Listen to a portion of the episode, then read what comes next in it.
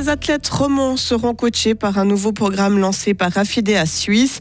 La ville de Fribourg boucle 2022 sur un bénéfice important, l'occasion pour la droite de demander une baisse d'impôts. Et journée mondiale de lutte contre l'homo, la bille et la transphobie aujourd'hui Plusieurs actions de sensibilisation sont organisées à Fribourg notamment. Un temps assez ensoleillé pour ce week-end de l'Ascension, un mercure en hausse progressive, 14 degrés aujourd'hui, 18 demain et jusqu'à 22 dimanche. Nous sommes mercredi 17 mai 2023. Bonjour Delphine Bulliard. Bonjour. En hockey sur glace, l'équipe de Suisse poursuit sa route sans encombre au championnat du monde à Riga. Elle a dominé 5 à 0 le Kazakhstan hier soir. Trois matchs, trois victoires, trois blanchissages. La sélection nationale se promène pour l'instant en Lettonie.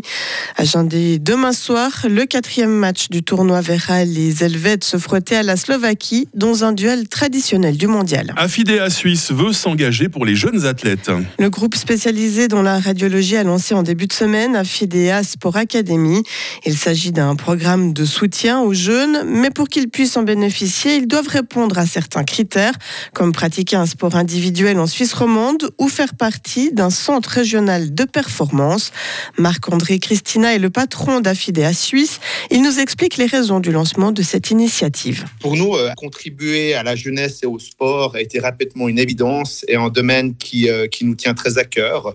Avec la création d'Affidea Sport Academy, notre objectif objectif euh, est, de est, de supporter de jeunes athlètes en Suisse romande, hein, donc des jeunes âgés entre 14 et 18 ans pratiquant un sport individuel, ceci en contribuant euh, de manière financière euh, sur plusieurs années pour leur permettre de développer leur, leur cursus et carrière sportive actuelle et future. Les jeunes qui répondent aux critères peuvent envoyer leur dossier jusqu'au 30 juin.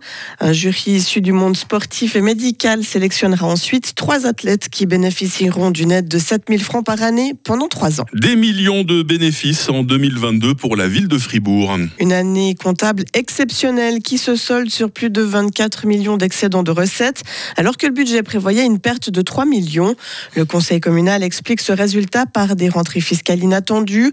Pour le PLR, les citoyens ainsi que les entreprises payent trop d'impôts dans le chef-lieu cantonal. Il demande donc une baisse fiscale d'au moins 3 points. Son chef de file au Conseil général, David Krienbull, dénonce un manque de réalisme au moment d'établir le budget. Quand année après année, on génère de tels excédents, il faut se poser les bonnes questions. Soit on est complètement à côté de la plaque au niveau du budget, soit on a des mauvaises informations à un moment donné au niveau des personnes physiques et des, personnes morales, parce que là, on remarque aujourd'hui qu'on a à peu près euh, plus de 30 millions hein, d'impôts supplémentaires qui étaient non prévus au budget, donc c'est tout de même une planification qui est, semble-t-il, un peu bancale. Donc là, je pense qu'il y, a des éléments d'amélioration à apporter à la gestion euh, de la commune. Le PS de son côté n'a pas voulu se prononcer dans le détail sur cet exercice bénéficiaire. Les comptes 2022 seront soumis au Conseil général le 30 mai. Trois ans de prison, dont 18 mois fermes, c'est la peine requise hier par le premier procureur à l'encontre de Tariq Ramadan.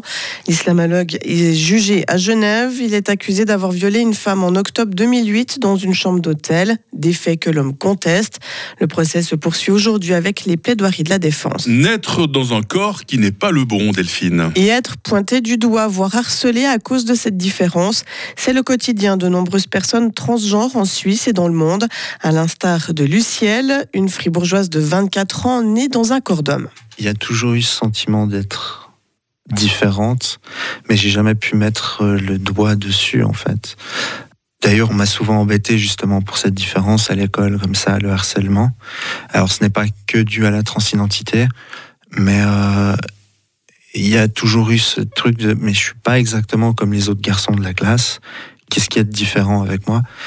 Voilà, j'ai jamais su dire euh, ce que c'était avant, euh, vers 2018 comme ça. Et en Suisse, on ignore le nombre de personnes transgenres car elles n'ont jamais été recensées. Selon des chercheurs hollandais, une personne sur 200 serait transgenre, ce qui représenterait 43 000 personnes en Suisse, 1500 dans le canton de Fribourg. Et puis Londres veut bâtir une coalition internationale pour aider l'Ukraine à obtenir des avions de combat F-16. Cette idée a émergé d'une rencontre entre le Premier ministre britannique et son homologue néerlandais hier. Cette annonce intervient alors que le président ukrainien en voyage en Europe en début de semaine a réitéré sa demande à ses alliés d'avoir des avions pour frapper en profondeur les troupes russes. Delphine Bulliard, l'actualité pour la première fois de cette euh, nouvelle journée. D'autres rendez-vous vont s'enchaîner, euh, toutes les 30 minutes évidemment, et rendez-vous d'ici quelques instants avec toute l'équipe au grand complet à mes côtés pour vous passer le bonjour. Retrouvez toute l'info sur frappe et frappe.ch.